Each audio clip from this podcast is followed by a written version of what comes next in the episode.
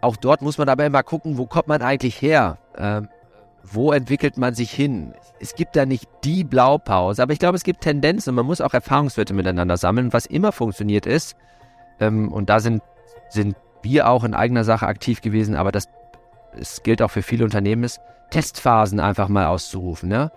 Äh, mal zu schauen, äh, welche Erfahrungswerte man auf Zeitraum drei bis sechs Monate sammelt, um dann wieder zu sagen, äh, wir sortieren uns, wir schauen, wie wir mit diesen Erfahrungswerten dann für die Zukunft umgehen. Willkommen bei Auf in Zukunft, dem Podcast für Zukunftsgestaltung. Dirk Sander und Oliver Kuschel im Gespräch mit EntscheiderInnen aus Wirtschaft, Wissenschaft und Gesellschaft. Auf der Suche nach der Antwort auf die Frage, wie handeln wir zukunftsfähig? Hallo liebe Zuhörende, hier ist Oliver Kuschel und gemeinsam mit meinem Kollegen Dirk Sander freuen wir uns heute wieder auf zwei inspirierende Gäste. Unsere heutigen Gesprächspartnerinnen stellen in ihrem unternehmerischen Fokus den Menschen in den Vordergrund. Und mit ihnen möchten wir ein ebenso zentrales wie strittiges Management-Thema diskutieren. Purpose versus Profit. What matters really? Und Dirk, stell du doch bitte unseren ersten Gast vor. Mache ich gerne, Ole. Wer seinen Namen googelt, stockt irritiert über die Berufsbezeichnung Handballer, traut dem Suchalgorithmus nicht und versucht es gleich erneut. Deutschlands inspirierendster Nachwuchs in der Unternehmensberatung war tatsächlich Profi-Handballer beim Traditionsclub VfL Gummersbach. Dort holte er sich auch Schwielen, die ihn eher ins Handwerk verorten lassen als im Büro. Das Büro scheint er dann auch folgerichtig zu meiden, findet man ihn doch eher dort, wo es menschelt. Heute berät er Familienunternehmen in Nachfolgesituationen und ist Autor zahlreicher Artikel über Leadership und New Work. 2017 vom Wirtschaftsmagazin Kapital in der Kategorie Unternehmen als junge Elite Top 40 unter 40 ausgezeichnet, trat er ein Jahr darauf die Nachfolge einer der bekanntesten und größten Management- und Personalberatungen mit deutschem Ursprung an. Nach herausfordernden Jahren mit Umsatzrückgängen und dem Verlust wichtiger Mitarbeitenden meldet sich das familiengeführte Unternehmen unter seiner Führung nun zurück. Was macht dieser Mann anders? Nun, er versteht sich weniger als Executive, denn als Chief Empowerment Officer und seit 2021 in einem divers ausgerichteten Führungsteam. Sein Geheimnis? Er setzt konsequent auf Familienunternehmen, räumt mit den bekannten Vorurteilen auf und meint, Familienunternehmertum ist die nachhaltigste Form des Wirtschaftens. Und da scheint es ja auch schon durch. Die Zahlen das Wort des Wirtschaftsjahres 2022. Enkelfähig. Für den Newcomer unter den alteingesessenen FamilienunternehmerInnen sind sie gelebte Modelle einer enkelfähigen Wirtschaftsform und damit paradoxerweise ihrer Zeit voraus. Herzlich willkommen, Fabian Kienbaum, Familienunternehmer, Buchautor, Podcaster, Sinfluencer ja, Fabian, ich freue mich sehr, dass du dich spontan bereit erklärt hast, bei unserem Podcast mitzuwirken. Guten Morgen. Vielen Dank für die Einladung. Oliver, magst du den nächsten Gast vorstellen? Ja, gerne. Wenn man Ihren Namen googelt, überschlägt sich die Suchmaschine geradezu mit Headlines, die die Businesswelt bewegt und aufregt. Und ich habe eben noch mal geguckt, sie hat fast 230.000 FollowerInnen auf LinkedIn und da bin ich mit meinen knapp 9000 wirklichen Waisenknabe dagegen. Und sie macht in ihrer Kommunikationsstärke echt krasse Unterschiede. Sie ist eine Unternehmenslenkerin, die einen eigenen Podcast moderiert und die sich traut, authentische Statements zu posten und das auch in kritischen Situationen oder den üblichen Filter der Corporate Communication und das findet sich selten, wenn nicht sogar sehr, sehr selten, im Management. Sie bezeichnet sich selbst als optimistisch, energetisch, zielorientiert und durchsetzungsstark und ich finde, Sie ist vor allen Dingen mutig, was vielen Führungskräften abgeht, die sich gerne in der öffentlichen Kritik zurückziehen und vornehmlich andere für sich reden lassen. Und das Thema Diversity ist ihr Leib- und Magenthema. L'Oreal, Weller, Henkel, Douglas, klar, das sind alles Unternehmen, wo weibliche Führungskräfte weniger überraschen als beispielsweise in der Automobilindustrie. Aber weit gefehlt. Wer diese Frau verstehen will, der muss schon umparken im Kopf. Und mit dieser gleichnamigen Kampagne konnte sie als seinerzeitige Marketingchefin Vorurteile abbauen und den Markenrelaunch von Opel erfolgreich platzieren. Und jüngst überraschte sie wieder die Öffentlichkeit, als sie die Verantwortung als CEO von Douglas gegen den Aufsichtsratsposten von Douglas tauscht. Und die Topmanagerin will neben vielen anderen Dingen ihre langjährige Erfahrung nun auch in der Markenführung von Startups einbringen und steht den GründerInnen als Mentorin mit ihrem Netzwerk zur Verfügung. Herzlich willkommen, Tina Müller, Business Disruptor mit Herz und Verstand. Schön, dass du bei unserem Podcast mitmachst, Tina. Ja, danke. Danke für die Einladung und hallo. Fabian, ähm, du berätst ja Familienunternehmen in Sachen Nachfolge. Du selbst hast vor über fünf Jahren die Nachfolge deines Vaters angetreten. Da ist natürlich spannend zu erfahren, wie es ist es eigentlich bei dir gelaufen und vor allem, was mich interessieren würde, war dir das eigentlich schon immer klar, dass du die, äh, diese äh, Nachfolge antreten wirst? Oder gab es einen bestimmten Moment? Also erstmal, Herr, ganz herzlichen Dank für die ähm, warmen Worte und äh, diese äh, tolle ähm, Vorstellung. Ich sage immer spaßeshalber, du hast auch den mein erstes Leben ähm, mit abgebildet, die Handballzeit, war in der Tat, ähm, kommen wir vielleicht später nochmal darauf zu sprechen, sehr prägend und sehr wichtig für mich. Und um die Brücke zu schlagen zu der Frage, äh, bei uns hat das Thema Nachfolge ehrlicherweise sehr gut funktioniert und Nachfolge in dem Kontext von einem Familienunternehmen hat ja mindestens immer zwei Dimensionen. Geht einerseits um die Frage, wie kann man die operative Nachfolge gestalten, sei es jetzt mit jemandem aus der Familie oder auch jemandem außerhalb der Familie. Aber es geht natürlich auch um den Übergang von der abgebenden auf die aufnehmende Generation, ähm, so jetzt in unserem Fall von der zweiten auf die dritte Generation. Und ähm, das war ein mehrjähriger Prozess, ähm, der sich für uns am Ende auch durch eine sehr gute Begleitung ähm, gut angefühlt äh, und bis dato auch gut funktioniert hat auch hier gilt, glaube ich, wie bei generell dem Thema Transformation, diese Reisen, diese Übergänge sind jetzt nicht zwangsläufig abgeschlossen, die wären fort, ähm, aber es gibt Meilensteine und ähm, wir haben bisher die bisherigen Meilensteine für uns äh, ganz gut gelöst bekommen. Ich hatte diese Absicht nicht zwangsläufig und das habe ich rückblickend auch immer als ein Erfolgsrezept unserer Eltern verstanden. Wir sind sehr liberal äh, aufgewachsen wir haben immer Antworten bekommen, wenn wir Fragen gestellt haben, aber das Unternehmen hatte jetzt nicht, wie das an einer oder anderen Stelle auch ähm, üblich sein kann, so diesen ganz dominierenden Faktor in unserem Familienleben. Aber wenn wir interessiert und neugierig waren und Fragen gestellt haben, haben wir Antworten bekommen. Und so hat sich auch mein Interesse ausgebildet. Ich habe dann irgendwann Betriebswirtschaftslehre studiert und war immer angetan und habe meinen Vater bei der einen oder anderen Auslandsreise begleitet. Äh, und so war ich angefixt und habe mich dafür interessiert. Und ähm, am Ende des Tages habe ich mich dann in meiner ersten Berufsstation auch für eine Beratung entschieden und habe irgendwie gespürt, dass mir das liegt, dass mir das Spaß macht und kam dann an den Punkt, wo ich gesagt habe, ähm, die Energie, die ich hier einbringe, die ist im Zweifel bei uns zu Hause besser aufgehoben. Und ich hatte auch Lust und war neugierig, diese Erfahrung zu machen, wie das eigentlich ist, mit seinen Eltern zusammenzuarbeiten. Ich konnte mir das gut vorstellen, mein Vater auch. Und dann haben wir gesagt, ja, okay, dann lass es uns doch probieren.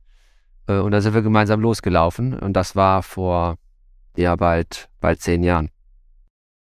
Ja, zu dir, Tina. Du hast ja eigentlich nicht die typische Familienunternehmenskarriere, wenn jetzt mal Henkel mal ähm, äh, ausnehmen, das ja eigentlich auch ein Familienunternehmen ist, wo du ja 18 Jahre warst, dann bei Opel vier Jahre, wenn, wenn ich das richtig im Kopf habe, vier oder fünf Jahre und jetzt fünf Jahre bei Douglas. Und wie ich schon in der Anmoderation sagte, hast du ja jetzt deinen Job getauscht von CEO in den Aufsichtsrat. Ähm, Douglas war ja die meiste Zeit seiner Geschichte äh, ein Familienunternehmen und äh, die Familie Kreke war äh, und ist heute immer noch beteiligt am Unternehmen, wenn auch in einer starken Minderheitsbeteiligung, äh, rund 15 Prozent. Und äh, Henning Kreke als äh, zweite Generation heute auch noch Aufsichtsratsvorsitzender. Um, ähm, und äh, man, als ich ins Unternehmen kam, Ende November 2017, ähm, war es ja noch gar nicht so lange her, ähm, dass es ein reines äh, Familienunternehmen war. Und das hat man auch gespürt an der Kultur. Das ist eine ganz äh, bestimmte Kultur. Und ich habe immer versucht, äh, dieses Element äh, der Kultur auch weiter aufrechtzuerhalten. Und ich habe auch immer gesagt, ich manage das Unternehmen nicht ähm, für die klassische Private Equity Haltungszeit, sondern dieses Unternehmen, äh, was über 100 Jahre alt ist, muss ähm, gemanagt werden wie ein Familienunternehmen, was weitere 100 Jahre alt werden sollte. Ja, das ist nicht immer natürlich im Sinne des äh, aktuellen Private Equity Holders in diese ganz Langzeitperspektive zu gehen. Auf der anderen Seite ist es natürlich so, wenn das eine Erfolgsformel ist, äh, dann ist es auch kein Widerspruch zu Private Equity, weil am Ende teilen wir ja, also das Management und Shareholder, äh, teilen wir das gleiche Ziel und das gleiche Bestreben, das Unternehmen erfolgreicher zu machen. Tina, darf ich da einmal nachfragen? Äh, nur Interesse halber, was waren so die, was war so deine Gefühlswelt, was waren so deine Observationen, vielleicht auch nach den berühmten ersten 100 Tagen, so was hattest du so ausgemacht? Du sagtest, äh, hier glaubst du, gibt es irgendwie gesunde Luft nach oben und andererseits auch etwas, was du sehr geschätzt hast, wie du es gerade beschrieben hattest, auf Basis der langen Historie, Geschichte, Erbe, Tradition. Also als ich startete, war es relativ offensichtlich. Da brauchte man noch gar keine äh, Analyse einer Unternehmensberatung. Da musste man einfach nur mit offenen Augen durch die Einkaufsstraßen gehen und mal die ein oder andere Douglas-Filiale besuchen. War es sehr offensichtlich, dass die Marke äh, in den Jahren davor falsch positioniert wurde. Es wurde sehr, sehr viel Promotion gefahren. Es wurde sehr viel Discount angeboten. Es gab große Rabatt Schilder in den Fenstern, heute 20 Prozent, morgen 30 Prozent. Und ich komme ja aus dem Markenartikelbereich, habe ja viele Marken geführt und aufgebaut. Und dann weiß man, dass man das kurzfristig machen kann, um den Umsatz nach oben zu bekommen. Man weiß aber auch, äh, wenn man den Hahn einmal aufgedreht hat, ist der unheimlich schwer wieder zuzudrehen. Und das kann eine Marke mittelfristig und langfristig kaputt machen wenn man sie zu stark in den äh, Preiskampf äh, reinführt. Und die ganze Positionierung war runtergerutscht, die Optik war runtergerutscht, ähm, Sephora hatte die coolen Marken, Douglas hatte nur die Klassiker. Insofern war auch aus der Konsumentensicht äh, die Marke ähm, etwas altbacken geworden äh, und nicht mehr äh, für die junge Generation so relevant. Insofern waren die Themenfelder relativ klar, was gemacht werden musste. Natürlich habe ich das dann ähm, mit einer umfassenden Analyse auch nochmal ähm, auf die Zahlenbasis gesetzt, aber das hat mir meine Erfahrung mit Marken sofort gezeigt, äh, was hier im Magen liegt. Ähm, und das hat auch der Shareholder verstanden. Und insofern haben wir eigentlich vorab, bevor ich eingestiegen bin, die Strategie abgestimmt.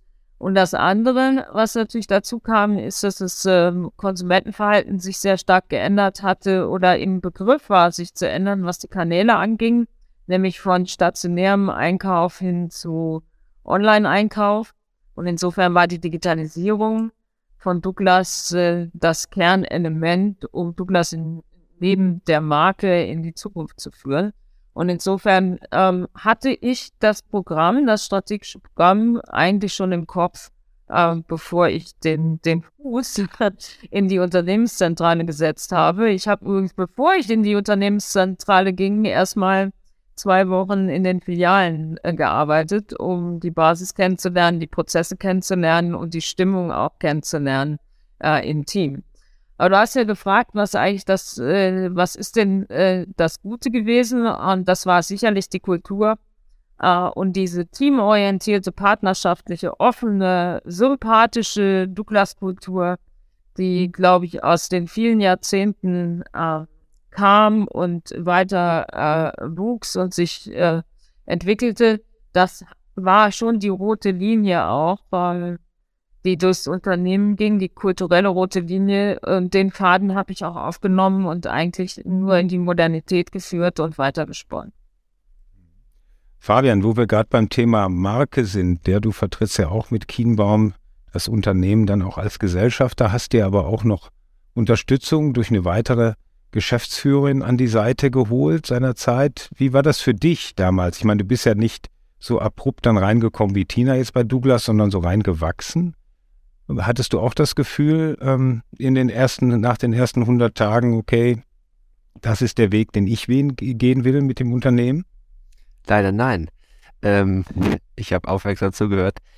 Ähm, ich würde sagen, das war tatsächlich, ich bin so evolutionär hineingewachsen. Ich habe einige Zeit gebraucht, um zu verstehen, äh, was unsere tatsächlichen Herausforderungen waren seiner Zeit. Ich sagte ja eingangs, das liegt jetzt bald auch schon wieder gut zehn Jahre zurück.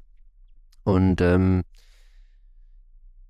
vereinfacht gesprochen waren wir in einer Situation damals, wie es auch viele unserer äh, Klienten betrifft, ja, oder wie es vielleicht auch bei Douglas der Fall war. Lange Zeit erfolgreiches Unternehmen und jetzt gar nicht intendiert, aber das eine oder andere, teilweise vielleicht auch mit ähm, strategischen Richtungsentscheidungen, die nicht aufgegangen sind. Ähm, die Dinge plätscherten so ein bisschen äh, und wir waren in so einem Zustand, ähm, es fehlte so dieses Energielevel, ja, und das Feuer. Und ähm, das hat doch etwas gebraucht, ähm, damit ich das auch gut genug verstehe. Und dann haben wir angefangen, ähm, über diese wirklich vielen Dimensionen von Strategie, Struktur, Prozesse, Systeme, aber vor allen Dingen auch Kultur uns ein Bild zu schaffen, wie die Zukunft ist. Das lässt sich retrospektiv immer einfacher erzählen, als es dann tatsächlich in der damaligen Gegenwart war. Und ähm, dann haben wir, so ich würde mal sagen, vor guten fünf, sechs Jahren äh, haben wir dann nochmal unsere Veränderung beschleunigt und als Meilenstein greife ich da mal so hervor, wir sind jetzt ja ein Dienstleister und trotzdem war es für uns ein wichtiger Schritt zu der damaligen Zeit beispielsweise unsere Zentrale äh, von Gummersbach, was unser Ursprungsort ist, nach Köln zu verlegen.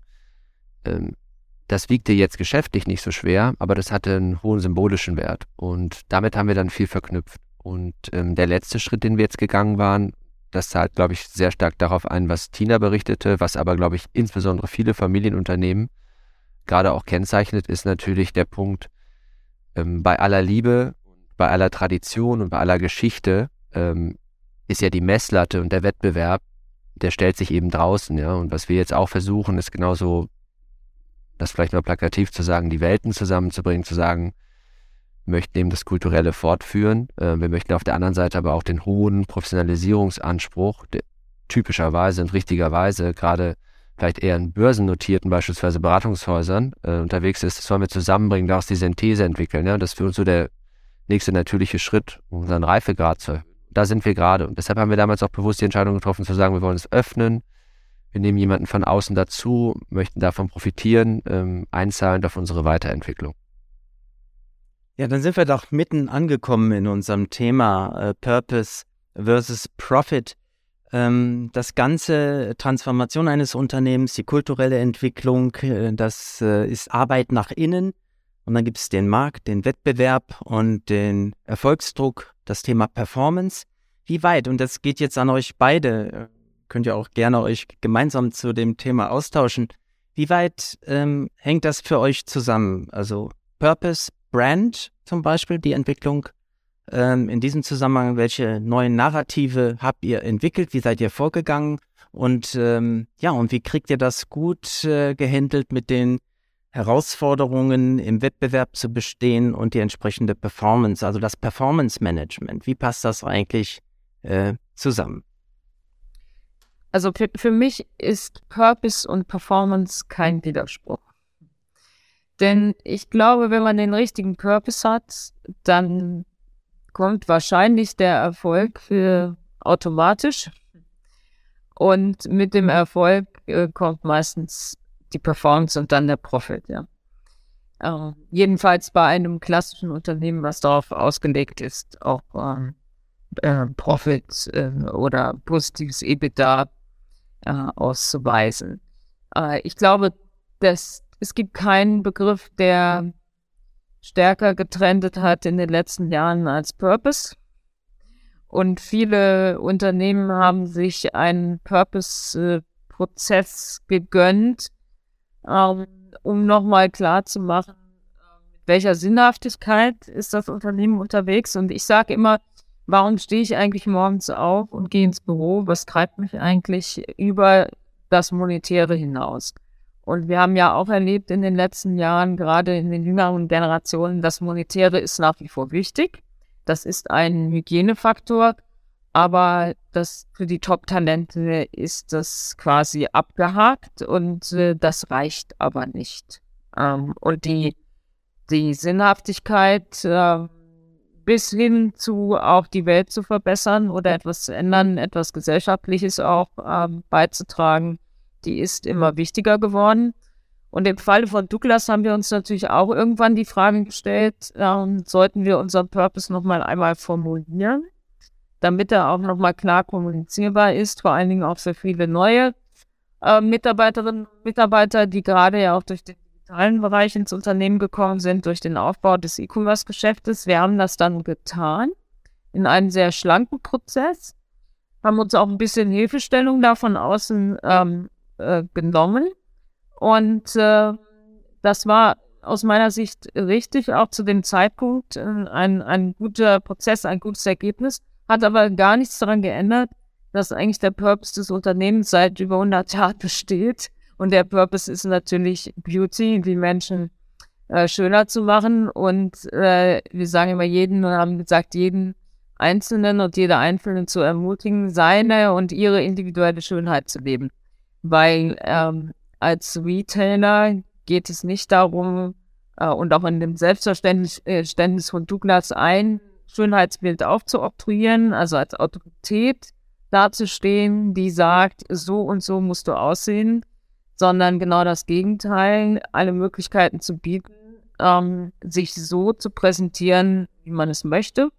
Und da eben der richtige Partner oder die richtige Freundin zu sein, äh, um das zu tun. Aber Beauty ist natürlich und die Einzigartigkeit von Beauty äh, ist der rote Faden, ist der Purpose. Und darauf sollte es sich dann auch immer wieder konzentrieren. Und vielfach sieht man im Unternehmen in all den Management-Sitzungen, wo es um Prozesse geht, ähm, dass dieser Purpose immer wieder verloren geht. Und es ist wichtig, innezuhalten und zu sagen, warum machen wir das hier überhaupt?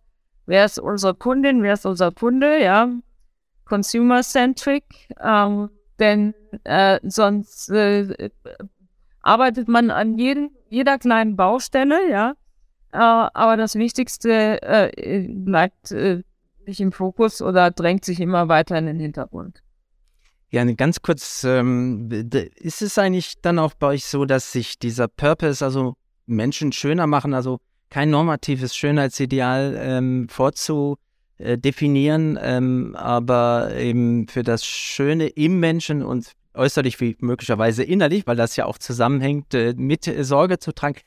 Äh, drückt sich das auch in eurem gesellschaftlichen Engagement irgendwo aus? Es gibt ja Menschen, Bodyshaming zum Beispiel fällt mir gerade mal ein. Es gibt Menschen, die mit ihrem tatsächlich Schönheitsideal konfligieren. Es gibt Menschen, die durch Krieg, äh, Unfälle ne, verunstaltet sind und auch, also drückt sich das irgendwo dort auch aus und was bedeutet das für die Mitarbeitenden ja. dann? Ja, also es drückt sich aus in einer sehr langjährigen Partnerschaft mit der DKMS, wo es genau um einen Moment geht, wo Schönheit äh, zur fast zur Belastung werden kann, nämlich äh, beim Thema Brustkrebs, äh, wenn dann die Haare fallen und äh, und das ein ganz, ganz äh, entscheidender Moment ist, nämlich da äh, nicht wegzukippen, dass die Psyche nicht wegkippt, sondern dass man Mittel und Wege findet, äh, mit anderen Schönheitselementen.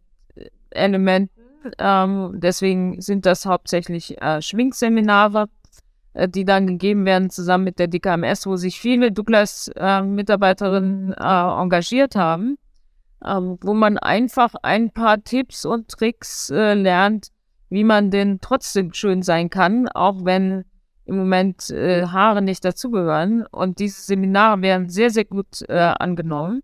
Und äh, das macht vor allen Dingen auch den Mitarbeiterinnen sehr, sehr viel Freude, sich dort ähm, zu engagieren, sich sozial zu engagieren, ja. Und diese Partnerschaft besteht schon sehr, sehr lange zwischen Douglas und DKMS äh, und, mu und musste nicht, weil wir uns diesen Purpose nochmal aufgeschrieben haben, musste nicht ein entsprechendes soziales Engagement gefunden werden, sondern es war eigentlich umgekehrt.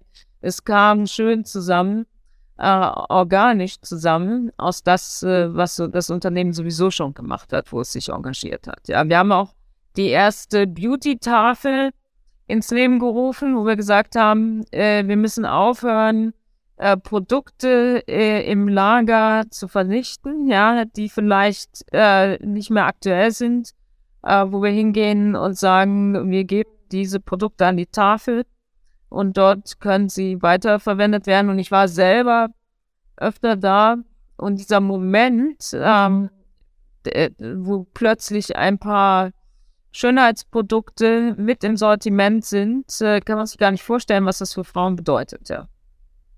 Mhm. Wo wir beim Thema Purpose sind, Fabian, äh, bei euch steht ja Leading by Repowerment. Ja? Wie sieht das aus mit dem, Kien, äh, mit dem Kienbaumschen Purpose und ist es auch dann euer Beratungsansatz, so ein bisschen diesen Purpose auch bei euren Kundenunternehmen reinzubringen, das Thema People-Centric Management letztendlich zu verankern? Geht es darum häufig bei den Transformationsprozessen, die du und die ihr begleitet? Ja, ähm, das ist sicherlich immer einer der Kernpunkte, den wir mit bespielen. Dieses Leading by Repowerment haben wir weiterentwickelt. Äh, das würde ich sagen, war damals eine Art Claim. Ähm, das war so eine Zwischenstation, Zwischenübung. Wir haben auch, äh, wie Tina das beschrieben hat, äh, unter Zuhilfenahme, glaube ich, des gleichen Impulsgebers von außen in einem schlanken, aber sehr effektiven Prozess das Thema Purpose für uns nochmal ausgebildet. Also ich finde, da ist es auch immer so eine Frage, das ist jetzt nichts, was vom Himmel flog, sondern ich vergleiche das immer damit, das ist irgendwie eine Art Freilegung. Also wie Douglas die lange Tradition und Geschichte hatte, ist es ja manchmal gut, sich nochmal zu besinnen. So haben wir das auch gemacht und den Purpose haben wir dann beschrieben und dann gehe ich nochmal auf deine Fragestärke ein mit ähm, Turning Potential to Progress. Und was wir damit zum Ausdruck bringen wollen, ist eben zu sagen, ähm, so Potenzialentfaltung, äh, aber immer im Sinne auch von individueller als auch organisationaler, ja. Also es, es geht um den einen Menschen, es geht aber auch um die Menschen in, in Organisationen äh, und der Frage, wie Fortschritt aussieht. Ähm, und auch das Thema Fortschritt ähm, finden wir gut. Dahinter können wir uns voll stellen, weil Fortschritt nicht zwangsläufig Wachstum bedeuten muss. Kann Wachstum bedeuten, also auch ökonomisches Wachstum, kann auch persönliches Wachstum bedeuten, kann aber bewusst auch im Sinne von der Debatte, die wir gerade haben, Sinn bedeuten, dass nicht mehr das höher, schneller, weiter Prinzip gelten muss, sondern auch Schritte nach links und rechts oder auch je nach Lebensphase oder je nach organisationaler Reife vielleicht andere KPIs in den Vordergrund rücken. Ähm, und damit sind wir jetzt unterwegs. Und das ist sicherlich in unserem Beratungsansatz, spiegelt sich das wieder.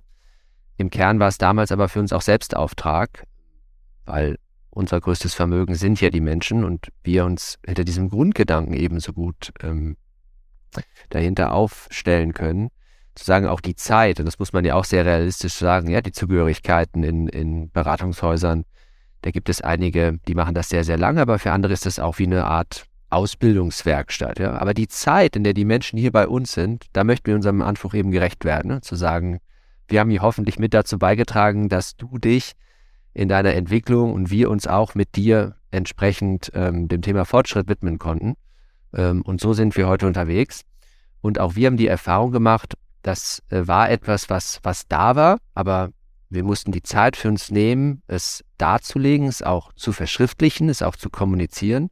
Und es fühlte sich sehr gut an, weil ich hatte lange Zeit den Eindruck, ähm, wenn wir darüber nachgedacht haben, wie, können wir es nochmal besser transportieren, ne? von innen heraus fiel eben auch etwas äh, einmal. Und das, glaube ich, ist, finde ich, für, für ein Dienstleistungsunternehmen total entscheidend. Die Art und Weise, wie wir mit uns selbst umgehen, die entscheidet am Ende auch über unsere Kredibilität äh, in dem, was wir im Markt mit unseren Klienten machen dürfen. Ähm, und das war wirklich wie so ein, so ein gutes Missing Piece, wo sich viele eben dran mitorientieren können. Und ähm, die, die Erfahrung war sehr positiv für uns, so also wie Tina das auch beschrieben hat, äh, uns die Zeit dafür zu nehmen und es dann auch entsprechend zu kommunizieren.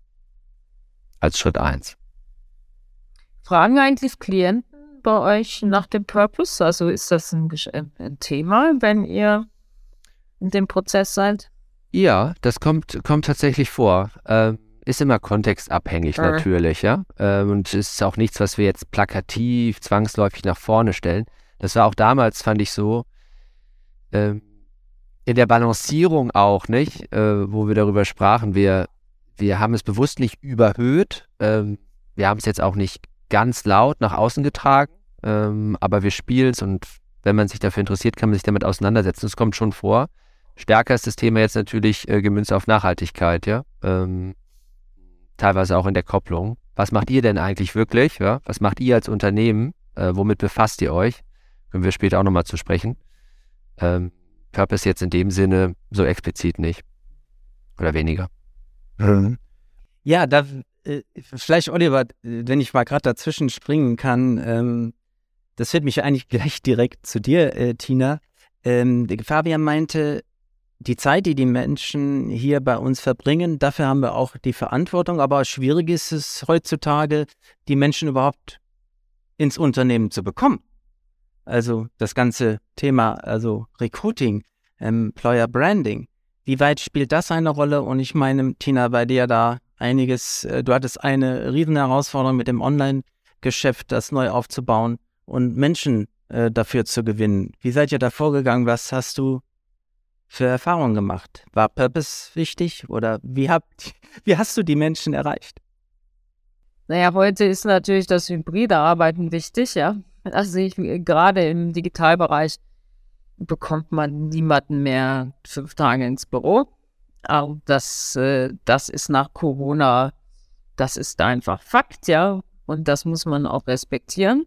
Ich glaube trotzdem, dass es einen Trend zurück gibt ins Büro weil äh, eine Organisation ist irgendwo auch eine soziale Gemeinschaft und eine soziale Gemeinschaft hat viele, viele positive Dinge, nämlich dass man sich austauschen kann, äh, neben den Videokonferenzen sich austauschen kann, eben bei den mehr informellen äh, Gegebenheiten oder Gelegenheiten. Und äh, das ist so ein bisschen der Kit, der eine Organisation zusammenhält, dieses äh, vor Ort austauschen. Und äh, bei allen tollen Videokonferenzen und wir haben es alle gelernt und wir sind heute alle sicherlich ja, viel, viel besser als noch vor Corona. Und trotzdem ist der face-to-face -face persönliche Austausch etwas anderes als eine, ein virtueller Austausch. Und ähm, ich glaube, es hängt sehr stark auch von der Persönlichkeit ab. Es gibt eben diejenigen, äh, die wahnsinnig gerne ins Büro gehen, die waren auch während Corona im Büro. Es gibt die anderen, die wahnsinnig gerne zu Hause, würden am liebsten gar nicht ins Büro kommen und dann gibt es das ganze äh, Feld dazwischen. Und äh, Unternehmenskultur bedeutet eben heute auch, äh, beide Persönlichkeiten irgendwie zu vereinen, einen guten Mittelweg zu finden, hier und da auch mal zu sagen, jetzt muss es aber auch vor Ort stattfinden, ähm, weil eben eine Organisation äh, ein, ein soziales Leben ist. Äh, und da kommt es sehr stark auch auf das Business an. Also ich glaube, ein Dienstleistungsbusiness äh, ist da noch flexibler als ein produzierendes Gewerbe oder ein, ein Retail-Gewerbe, wo ich die ganz vielen, die in den Stores arbeiten, äh, auch gar nicht aus dem Homeoffice arbeiten lassen kann. Und dann stellt sich natürlich die Frage, wie fair ist das eigentlich, dass die Zentrale äh, im Homeoffice ist und äh, die, ähm, Mitarbeiterinnen in den Stores äh, die Gelegenheit gar nicht haben. Also es sind sehr, sehr viele äh, Fragestellungen, die da, die da am Ende eine Rolle spielen, ja. Aber um attraktiv zu sein heute als Arbeitgeber ist das ein Argument, nicht das, für meine Begriffe nicht das entscheidende Argument. Das entscheidende Argument ist eher auch, äh, äh was ist das für eine Marke, was ist das für ein Unternehmen, die Menschen arbeiten heute nicht nur für Marke und Unternehmen, sondern für die Menschen, die das Unternehmen führen. Ich glaube, das ist mit die dramatischste Änderung der letzten Jahre, wahrscheinlich der letzten fünf bis zehn Jahre, dass die Top-Kandidaten und Kandidatinnen schauen, wer führt denn das Unternehmen? Welche Werte verkörpert das Management? Ähm, aus welchem Grund führen die eigentlich das Unternehmen und wie führen sie das Unternehmen? Und das Wertekorsett spielt heute eine entscheidende Rolle.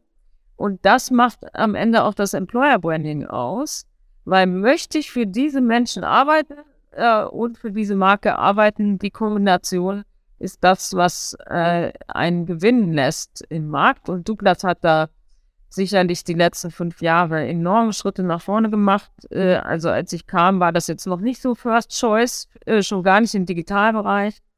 Und das hat sich dramatisch geändert im Laufe der letzten Jahre. Wir haben super Talente bekommen, auch weil wir sie haben in Berlin arbeiten lassen oder in München arbeiten lassen, eben nicht verlangt haben, dass sie vor Ort sind Ähm, ich glaube, dass die, gerade was die Attraktivität für Frauen in Führungspositionen angeht, haben wir das natürlich super hinbekommen mit zwei Frauen auch in der Geschäftsleitung, mit Vanessa Schlüssel und, und mir. Äh, und das ist schon entscheidend, ja, für, für den Arbeitsmarkt. Fabian, du berätst ja auch oder ihr beratet ja auch viele Unternehmen auch gerade dabei, ne, bei diesem Thema People Kannst du das unterstützen, das, was äh, Tina sagt, oder hast du da noch einige andere Facetten? Ja, 100 Pro. Ähm, ich habe so diese, diese Grund, ich habe das mal versucht, in eine Art Formel zu bringen, klingt jetzt ein bisschen hochtrabend, aber ich glaube, in der Grundlogik, Menschen folgen Menschen und Menschen machen Marken und Marken erobern dann hoffentlich Märkte, liegt schon sehr, sehr viel ähm, Richtiges. Und ich erinnere mich, Tina, äh, vor das muss so vor guten vier Jahren gewesen sein. Da hast du, da war, warst du hier bei uns bei einer Veranstaltung und hast es ja auch mhm. nochmal dargelegt, wie es euch gelungen ist, gerade auch ähm, Douglas als Brand in diesem Kosmos von äh, Online-Marken oder Online-Playern auch zu positionieren und auch entsprechende Leute für euch zu gewinnen. Und wahrscheinlich hat das nur funktioniert, weil du persönlich ähm, mit hohem Engagement und Aufwand dich auch dahinter geklemmt hast. Und das zeigt hier nochmal, das war wahrscheinlich viel eure Story, aber du auch als Person, als Persönlichkeit, ihr als Team, die die Menschen davon ähm, überzeugen konnten, euch, sich euch anzuschließen.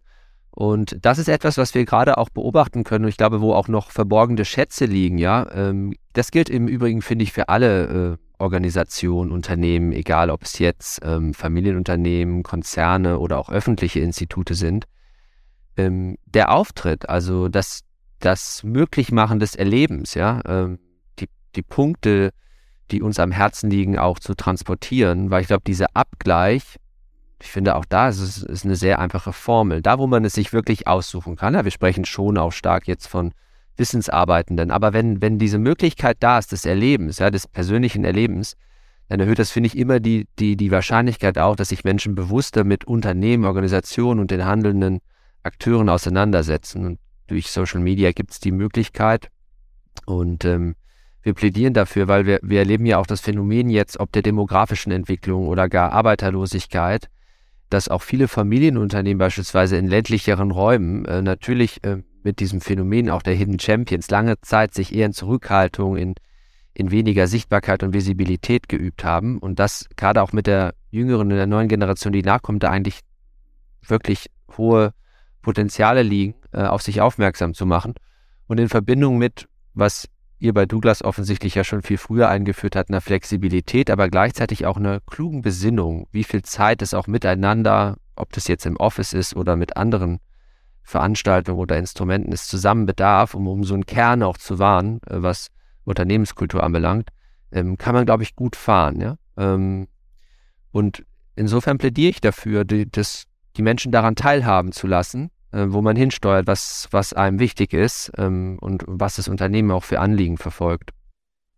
Aber ich finde, du machst da einen super Punkt, gerade für Familienunternehmen, die an einem Standort platziert sind, wo man jetzt nicht so direkt die Leute hinbekommt, ja, weil das jetzt überhaupt keine Großstadt ist. Mir fällt da auch ein, äh, Annemarie Berland äh, als Unternehmen, wo auch die Schwarzwald, nicht? nicht? Enkel oder Urenkel übernommen haben, die Alicia Lindner und ihr, ihr Bruder, äh, die ja wirklich da auch im, ich sag mal, ein bisschen im Niemandsland sitzen, aber die beiden haben es geschafft, äh, ein irre Image für unter ihre Marke und ihr Unternehmen aufzubauen, indem sie als Unternehmenslenkerin und er Unternehmenslenker sehr, sehr visibel und sichtbar sind. Es sind auf vielen Veranstaltungen. Die, ähm, Alicia ist sehr oft beim Kunden, Bruder wahrscheinlich auch. Ähm, und sie sind in so einer Community von jungen, äh, ja, jungen Talenten. Äh, und ich glaube, dass, vielleicht wissen sie es noch gar nicht, aber ich glaube, dass dadurch haben sie eine Riesenchance, gute Leute an diesen Standort zu bekommen, wo sie mit, wo sie normalerweise wahrscheinlich ja eher Schwierigkeiten äh, hätten, ja. Und da hat äh, Sichtbarkeit, aber eben inhaltliche Sichtbarkeit. Es, es geht ja nicht darum, dass man ein Bild postet auf LinkedIn, sondern dass man auch mhm. was zu sagen hat und zu erzählen hat und einen Standpunkt hat. Da hat diese Sichtbarkeit, äh, kann da sehr, sehr helfen in dem Fall. Aber das ist ja jetzt mal spannend. Also ich, ähm, das war 2015, glaube ich, 13 bis 15 war ich mit einer anderen gemeinnützigen Organisation dreimal hintereinander bei den Baden-Badener Unternehmergesprächen und wir haben dort den Gesellschaftsdialog moderiert für die äh, Nachwuchskräfte der deutschen Wirtschaft. Und was sich herausgestellt hat, wir haben da Gewerkschaften mit hingebracht, äh, Pressure Groups und Journalistinnen, ne, um einfach mal ähm, ja die Themen, die äh, zu dieser Zeit da ähm, in, äh, ähm, sozusagen auf der Agenda waren, ne, äh, dass die ähm, äh, Führungskräfte sich mit diesen Themen auseinandersetzen und argumentieren. Und was ich erlebt habe, war ganz viel Angst vor der öffentlichen Rede. Ähm, das äh, haben wir hinterher kritisch analysiert. Wenige CEOs zu dem Zeitpunkt, und das ist ja jetzt mit euch ganz anders, äh, haben sich getraut, öffentlich Stellung zu beziehen, auch schwierige Entscheidungen öffentlich zu vertreten, waren überhaupt gar nicht in den sozialen Medien vertreten. Das ist bei euch jetzt wirklich fulminant anders.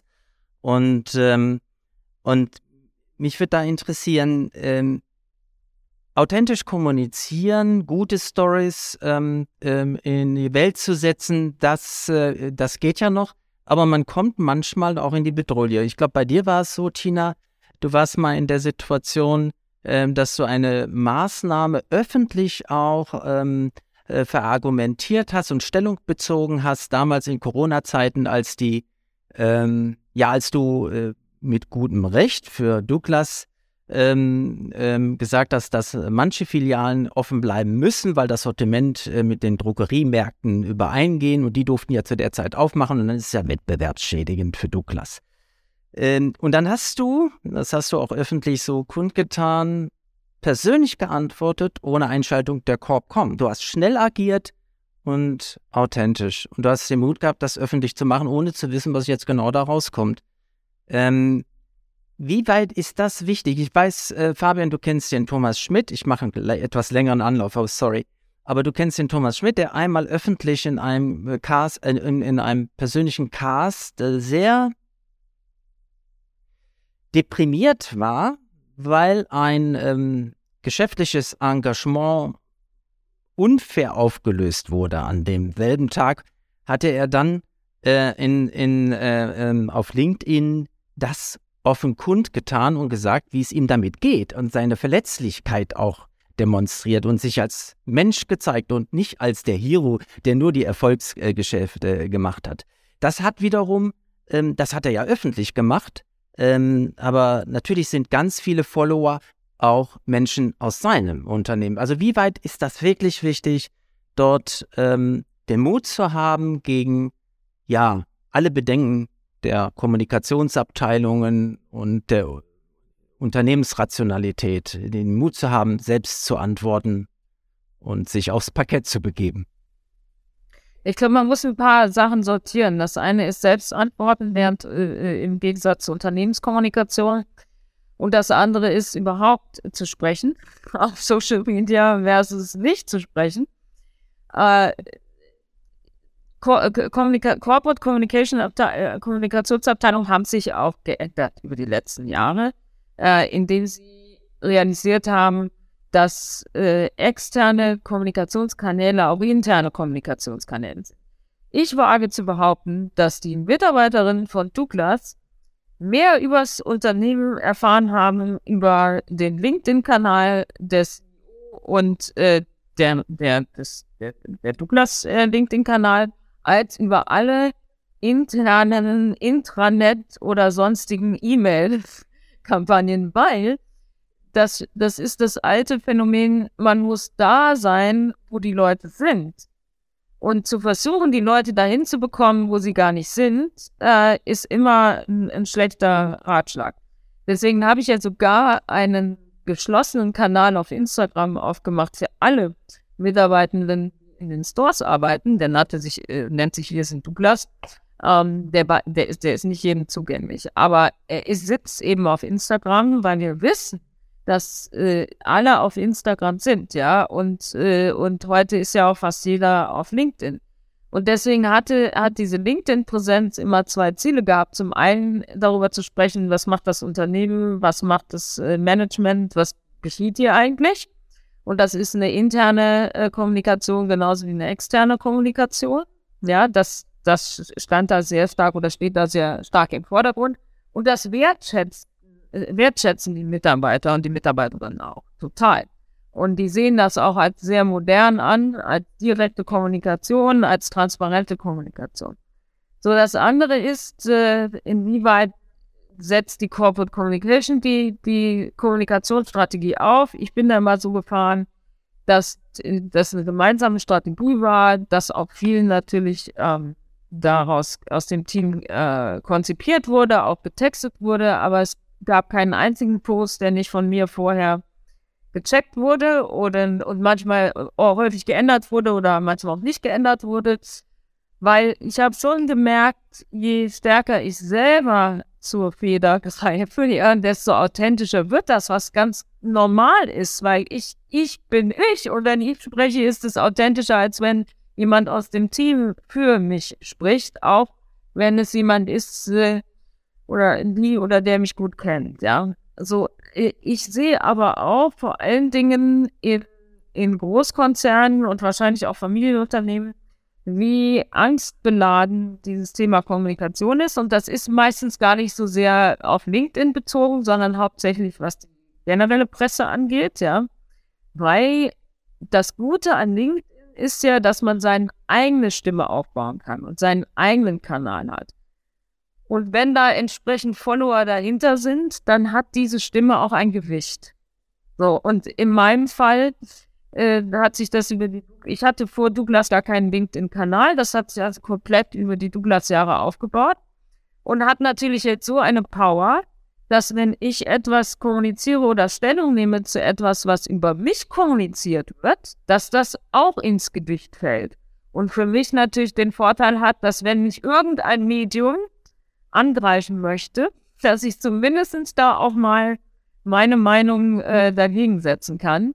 Und das, äh, ja, das sehe ich heute als äh, großen Vorteil. Man begibt sich natürlich in eine Öffentlichkeit, aber das begibt man sich auf der CEO-Position sowieso oder auf der äh, Eigentümerposition, weil Fabian ja auch und äh, damit muss man auch nehmen, dass da mal einer langkommt und es nicht so prickelnd findet, äh, was man macht. Ja, und Sie haben ja den Fall genannt äh, äh, mit dem Thema äh, Corona und äh, dass, äh, dass ich 40 Filialen damals aufgelassen habe. Und das ist nach hinten losgegangen und insofern äh, muss man dann entsprechend reagieren und äh, bin ich auch zurückgerudert. Das kam aber gar nicht ursprünglich über Social Media, sondern das war die Bildzeitung Seite 1. Ja.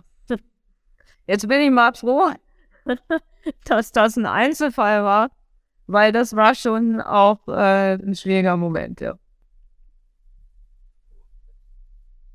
Tina, wo, äh, wo siehst du äh, Limitationen vielleicht auch? Ich glaube, wir sind, wir sind der gleichen Meinung in Bezug auf die Kraft und die Vorteile. Persönlich, äh, Persönliches, persönliche mhm. Angriffe gehören natürlich auch dazu, muss man, glaube ich, abkönnen. Ich glaube immer so, wenn du den Kopf rausstreckst, dann kann es Gegenwind geben aber beispielsweise auch bei den gelisteten Unternehmen, ja, äh, in Bezug auf, ja, wenn ich jetzt gerade, wenn ich mich im DAX 40 bewege, wem, wem, bin, wem gegenüber bin ich denn wirklich verpflichtet? Meinen Investoren. Und wenn jetzt die eine oder andere Äußerung meinerseits vielleicht auch mit Einflüsse auf den Aktienkurs hat, dann ähm, hängt ja nochmal mehr da dran. Ist das, findest du das fair? Weil wenn wir ehrlich sind und in die Landschaft gucken, ist es natürlich, äh, ist ja nicht nur Mutlosigkeit, sondern es ist auch Kalkül. Äh, in welchem Kontext bewege ich mich, was kann ich tatsächlich am Ende oder sollte ich auch als CEO jetzt beispielsweise von so einem Unternehmen äh, teilen? Wie, wie, wie bewertest du das? Weil naja, da mehrheitlich gibt es auch von Zurückhaltung bis, ne? geboten, oder? Also Joe Keser hat das äh, gar nicht gestört, ja. ja. und, äh, und andere sind ja. relativ stumm. Ähm, natürlich muss man sich an die Regeln halten. In dem Kontext der Börsennotierung, Douglas hat zwei Anleihen am Kapitalmarkt, insofern mit Quarterly Reporting in die äh, Finanzwelt rein. Das war ungefähr äh, ähnlich. Das war dann der Anleihekurs, nicht der Aktienkurs. Aber natürlich ja. gibt es Quiet-Perioden und da darf ich über das Geschäft eigentlich gar nichts erzählen. Aber es gibt genug andere Dinge, über die ich sprechen kann ja. aus dem CEO-Leben. Ja, und äh, es hat auch natürlich ein bisschen was mit der Persönlichkeit zu tun. Manche äh, mögen das und manche mögen das überhaupt nicht. Das muss man auch respektieren. aber ich glaube, der Vorteil überwiegt heute äh, eindeutig, weil äh, das Management wird anfassbarer für, äh, für, für die Organisation ja. und eben auch für die Außenwelt. Und die wollen das einfach ein bisschen mehr erleben.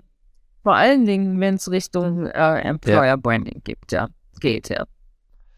Ich glaube, das ist ein ganz wichtiger Punkt auch, Bezug auf die Eingangsfrage. Es ist heutzutage natürlich so, dass die Grenzen viel fließender sind, ja. Es ist nicht mehr klassisch, wir fahren jetzt die eine Employer Branding Kampagne, sondern die Marke, die Arbeitgebermarke, die Menschen, die auch als ähm, letzten Endes Ambassadoren fungieren und hoffentlich das C-Level, der die CEO vorneweg, ähm, die befassen sich automatisch oder sollten sich hoffentlich mit den Themen automatisch befassen. Weil dieses, diese Grundgedanke der Anfassbarkeit und ich glaube, auch dahingehend mehr Transparenz, äh, mehr äh, hinter die Fassaden schauen dürfen, äh, am Ende im, im, im originären ähm, Vorteil auch von den Unternehmen liegen, ja gerade was Wettbewerbsfähigkeit angeht, wenn wir sagen, ähm, mit, mit den Menschen, ähm, die wir brauchen. Genau, ja, und dann sind wir auch gespannt, wie jetzt der Nachfolger von Tina das machen wird. Der kommt ja, glaube ich, ähm, aus Holland und äh, äh, war bei Action vorher, also ein Unternehmen, was ein bisschen andere ähm, Kollektionen, also äh, andere Dinge letztendlich verkauft hat und wie ihm das gelingen wird. Ich würde gerne nochmal ähm, auf unser Thema zurückkommen, ähm, Purpose versus Profit, ich weiß gar nicht so, so ähm, prekär müssen wir es vielleicht gar nicht formulieren, aber äh, Tina, du hast gesagt, der Purpose von, von Douglas ist das Thema äh, Beauty, Schönheit.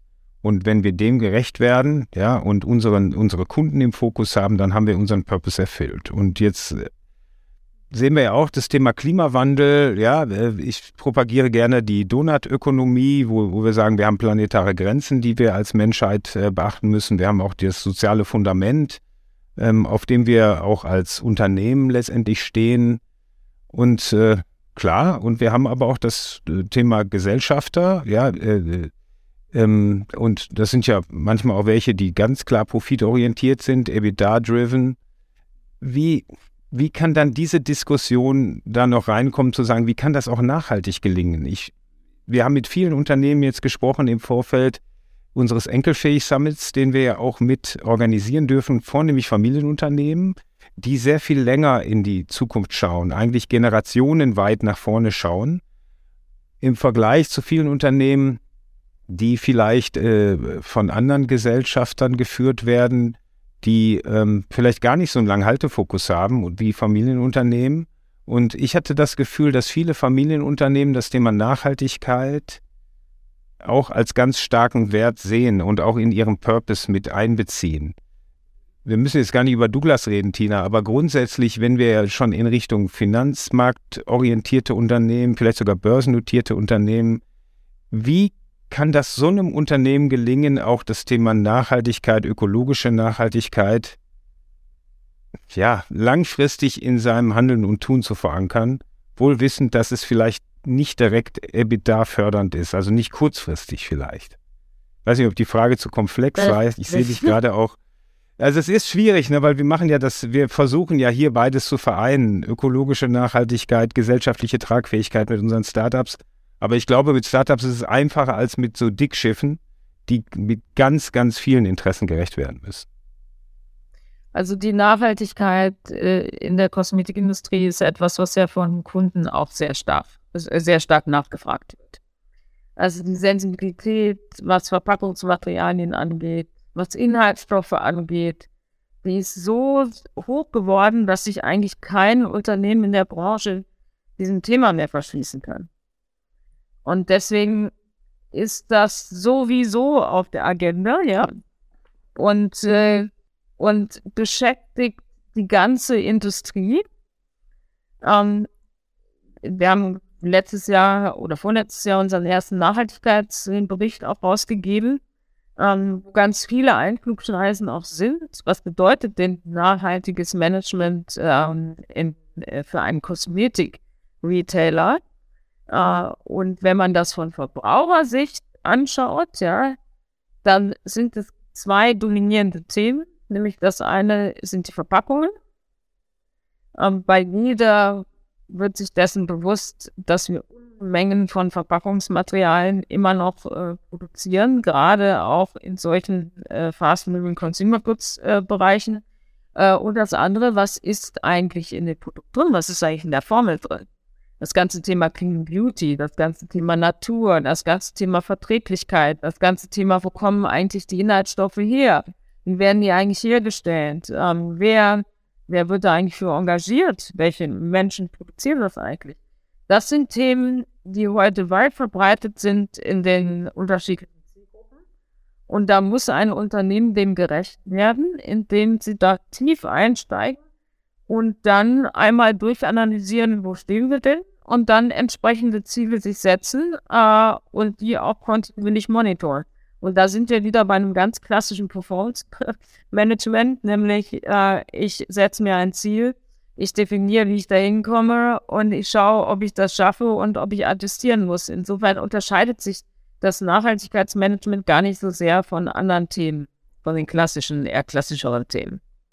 Fabian, wie siehst du das? Du hast ja schon viele Unternehmen äh, auch kennengelernt, beraten. Wir sind natürlich sehr hier in so einer Blase mit der Impact Factory, wo das Thema Nachhaltigkeit, soziale Tragfähigkeit ganz klar im Fokus steht. Siehst du da einen Unterschied zwischen großen finanzmarktorientierten Unternehmen und Familienunternehmen? Oder war das ein Trugschluss aus meinen Gesprächen, die ich da ähm, habe führen dürfen in Vorbereitung des Summits jetzt?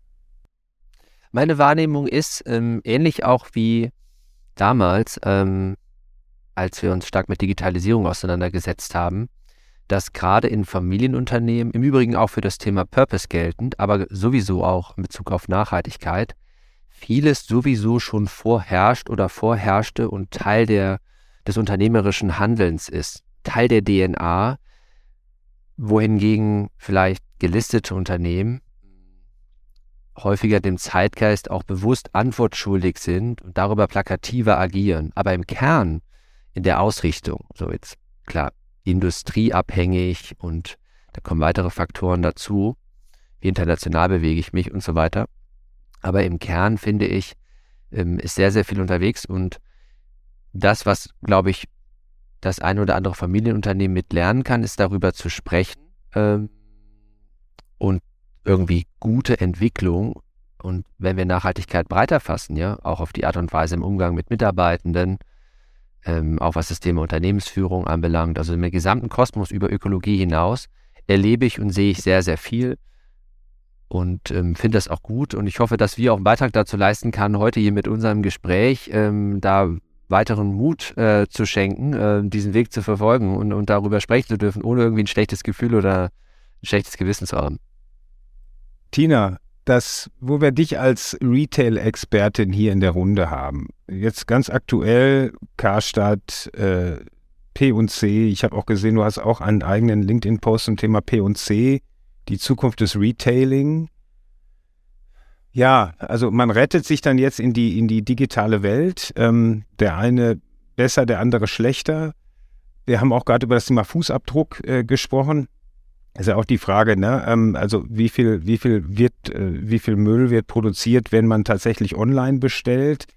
Wie, ja, wie siehst du überhaupt die Zukunft ähm, äh, des, des, des deutschen Einzelhandels, kann das, also, oder überhaupt des weltweiten Einzelhandels, wie, wie also reicht es zu sagen, ey, ich habe einen schönen äh, Online-Shop und ähm, äh, da können die Leute sich auch informieren, aber das haptische Geschäft ist immer noch wichtig und man sieht natürlich die Großen ständig fallen. Karstadt schon zweimal versucht äh, geworden zu retten und jetzt dann ist doch nicht gelungen, man wird gespannt sein. Wie siehst du das, die Innenstädte veröden? Wie, wie, wie kriegen wir das hin, dass dass wir noch das Thema Einzelhandel und, äh, und, und Mensch vernünftig zusammenbringen? Also erstmal die Lage ist viel besser als die, mediale Berichterstattung, weil im Moment stehen jetzt diese Insolvenzen, äh, ob das äh, Galeria ist, äh, Götz oder P&C im Vordergrund. Aber man darf überhaupt nicht vergessen, dass die Frequenz also der Publikumsverkehr in den Innenstädten entwickelt sich sehr, sehr positiv. Das heißt, das Comeback nach Corona des stationären Einzelhandels äh, ist da. Und ist sehr, sehr positiv. Und das haben ja alle schon abgeschrieben gehabt. Alle haben gedacht, es geht überhaupt niemand mehr zurück in die Einkaufsstraßen. Alle shoppen weiter nur online, weil sie drei Jahre über Corona hauptsächlich online geshoppt haben. Und es ist genau etwas anderes ein, eingetreten, nämlich die Menschen haben wieder Lust, shoppen zu gehen, die haben Lust, in die Innenstädte zu gehen, die haben Lust, nicht nur in die Stores zu gehen, sondern in die Restaurants zu gehen, die Kulturangebote. Also es ist ja ein gesamthaftes Erlebnis ähm, in, in der City und nicht nur, ich gehe in einen Laden und gehe wieder nach Hause. So, jetzt muss man aber natürlich sehen, dass die Corona-Zeit ähm, ein Up und Down war der verschiedenen Kanäle. Und dadurch, dass äh, die, das stationäre Geschäft so lange geschlossen war, hat natürlich der E-Commerce geboomt ohne Ende. Und jetzt balanciert sich das wieder. Und na klar sind die Wachstumsraten im E-Commerce jetzt nicht mehr 30, 40 Prozent, sondern sie sind vielleicht nur noch 4 oder 5 Prozent oder ähm, äh, vielleicht nur noch 10 Prozent. Ähm, und das stationäre Geschäft ist zurückgekommen. Was sagt uns das aber eigentlich am Ende des Tages? Am Ende des Tages sagt uns das, für den Konsumenten ist der Kanal egal. Und Kanal egal ist eigentlich die richtige Strategie. Ich muss als Retailer, wenn ich in beiden Kanälen vertreten bin, beide Kanäle anbieten und optimal miteinander verzahnen, weil heute möchte ich vielleicht um 24 Uhr mein Beauty-Produkt bestellen und lasse es mir nach Hause liefern oder ich lasse es mir in die Filiale liefern oder ich gehe stationär einkaufen, dann ist es vielleicht nicht da, dann lasse ich es mir nach Hause liefern. Also es geht darum, die beiden Kanäle so ähm, gut zu verzahnen, dass ich eine 360 Grad Customer Journey habe. So, und wenn ich diese Hausaufgaben nicht gemacht habe über die letzten Jahre, dann komme ich in Schwierigkeiten. Und ich komme in Schwierigkeiten und das zeigen ja die Beispiele. Wenn ich sowohl das stationäre Einkaufen nicht optimal kundengerecht gestalte, indem ich nämlich langweilige Sortimente habe, keine neuen Marken, keine Innovationen, indem ich nur im Mittelpreissegment bin, und das Mittelpreissegment in fast allen Branchen schrumpft und Luxus oder Premium wächst und Discount wächst. Ja, wenn ich da in der Mitte unterwegs bin, habe ich sowieso Probleme. Ähm, wenn ich keine gute Beratung mehr habe vor Ort, wenn ich keinen attraktiven Store mehr habe, dann komme ich stationär in Probleme. Und wenn ich nicht digitalisiert habe und den zweiten Kanal wettbewerbsfähig anbieten kann, dann bekomme ich da auch noch in Probleme. Und wenn ich dann zwei Probleme auf einmal habe, dann schlitter ich irgendwann in die Insolvenz oder in die, nochmal in die Insolvenz, ja. Weil wir haben ja mit Galeria ein Beispiel, wo, wo es bereits die zweite Insolvenz ist. So, und das, da wird ja bezahlt für die Fehler der vergangenen, manchmal ja so vergangene 20 Jahre. Ne? Deswegen ähm, gibt es aber genug andere Beispiele, äh, die sehr gut darstellen, die sowohl äh, gut dastehen, die sowohl digitalisiert haben, als auch ihr stationäres Einkaufserlebnis verbessert haben.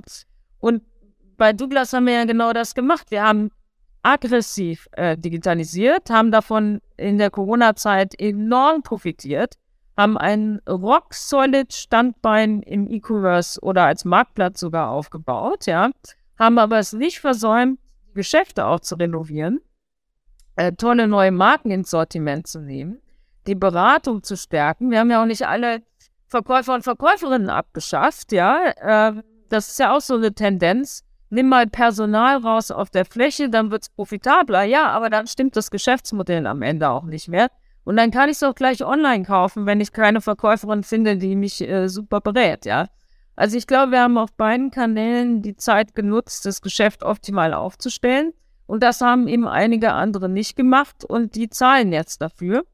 Aber wenn man sich generell mal die Handelslandschaft anguckt, findet man auch genug Beispiele, positive Beispiele, äh, die die Verzahnung der Kanäle geschafft haben und jetzt sehr, sehr gut dastehen. Und jetzt, wo die Frequenz in der Innenstadt wieder steigt und Sie brauchen ja nur mal Samstag oder Freitag in die Stadt zu gehen, ähm, die, die Fußgängerzone ist voll. Uh, und das ist ja eine gute Nachricht, äh, dass der stationäre Einzelhandel ist bei weitem nicht tot. Fabian, jetzt haben wir die bisschen die Zukunft des äh, Retailings äh, beleuchtet. Danke, Tina, dafür. Wie sieht die Zukunft der Beratung aus vor dem Hintergrund äh, ja, der digitalen Welt? Leute wollen gerne zu Hause arbeiten, zu Hause bleiben. Schau mal ein bisschen in die Zukunft als Unternehmensberater für deine eigene Profession? Ja, also Beratung ist ja wirklich ein ganz, ganz weites Feld. Ich konzentriere mich mal auf unser Spielfeld dabei. Aus uns selbst heraus wiederum und auch viele Parallelen, die wir sehen, ja. Ähm, ich glaube, für ein Dienstleistungsunternehmen wie das unsrige, gerade weil wir diese hohe Flexibilität haben, ja, was jetzt äh, das Zusammenkommen, äh, den Identitätskern anbelangt, ähm, sind wir nochmal zusätzlich aufgefordert, uns sehr kluge Gedanken darüber zu machen, wie wir zukünftig eben, und ich habe das mal versucht mit Heimatgefühl zu beschreiben. Ich mag diesen Gedanken von Heimat, das ist ja irgendwie ein Ort, in dem man in der Regel gerne einkehrt, ja, und der mehr Sinne jetzt als nur den Ort, äh, sondern vielleicht auch den Geruch, ja, oder das Angebot oder Beziehung, was auch immer beschreibt. Und das ist unser Anspruch. Ähm, wir, wir das ist ein hehrer Anspruch, ja, und ähm, aber den versuchen wir zu übersetzen in der Art und Weise, wie wir erlebbar werden. Ne? Weil ich das, was Tina beschrieb in Bezug auf, wie anfassbar sind wir Menschen oder Führungskräfte, das gilt, finde ich, auch für ein, ein Brand, ja. Und äh, das kann man, glaube ich, gut auch ähm, abgleichen zu dem, was wir eben gehört haben, wie entwickelt sich der Einzelhandel ja, was habe ich da für ein Angebot? Und wenn ich jetzt, äh, so wie Douglas wahrscheinlich früher war und wie Douglas heute ist, da reinkomme, dann, dann ist es ein anderes Gefühl. Ja? Das hat auch irgendwie was mit Hospitality zu tun. Ja?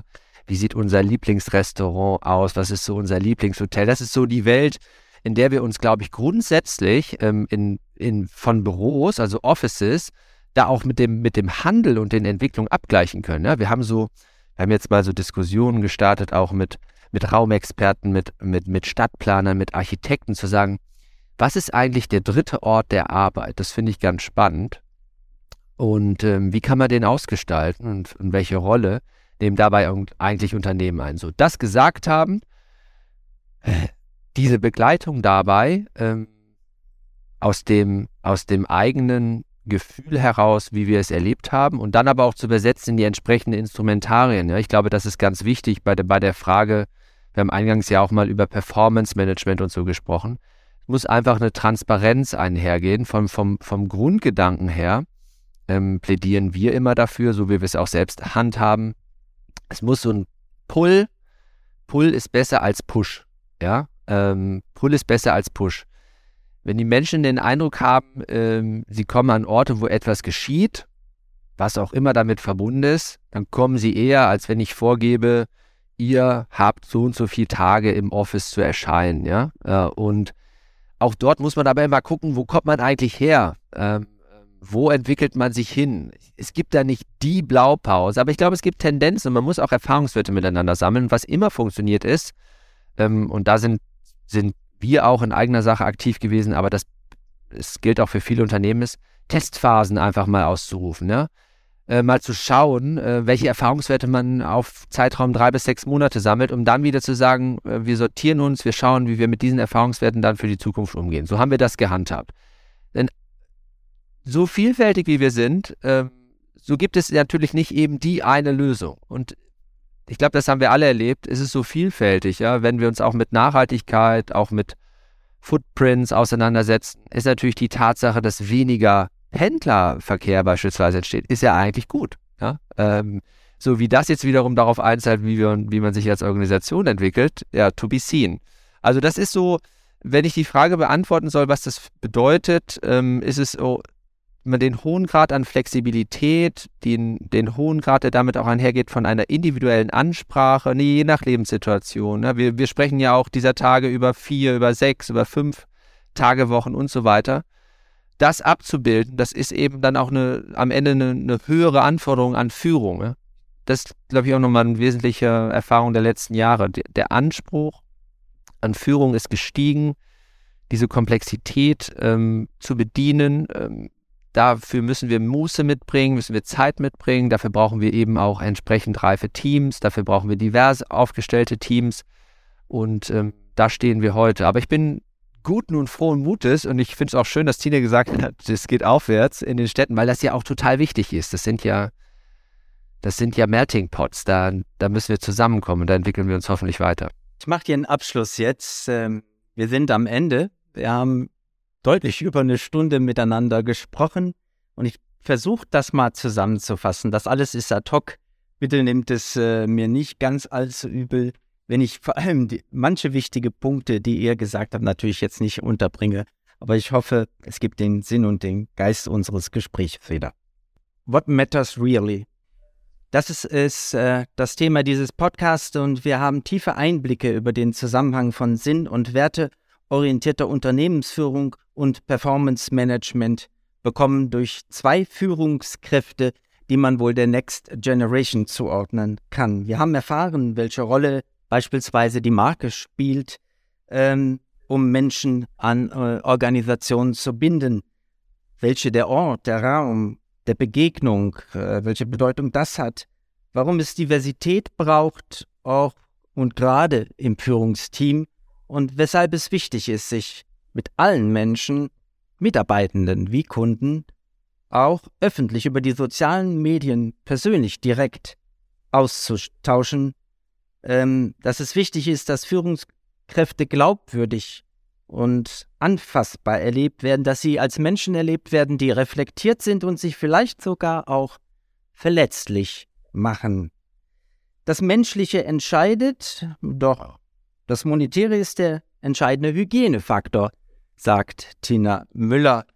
Ähm, das, dem ist eigentlich wenig hinzuzufügen. Wir können die Frage Purpose versus Profit wohl so beantworten, Purpose and Profit both matters. Ähm, aber nicht zu vergessen, es braucht einen Ort und dahin müssen die Unternehmen sich heute entwickeln, der eine Heimat darstellt für die Menschen, der die Menschen anfassbar macht. Herzlichen Dank, Tina Müller und Fabian Kienbaum, für dieses sehr, sehr intensive Gespräch. War eines der wichtigsten Themen der Zeit. Ihr dürft euch verabschieden. Achso. Herzlichen Dank. Es war schön mit euch. Dankeschön, auch von meiner Seite. Tschüss. Tschüss. Vielen Dank fürs Zuhören. Wir nehmen wieder spannende Einblicke mit in die Heimat der Zukunftsmacher. Schreiben oder sprechen Sie uns gerne an unter redaktion.aufinzukunft.de. Bis zum nächsten Mal.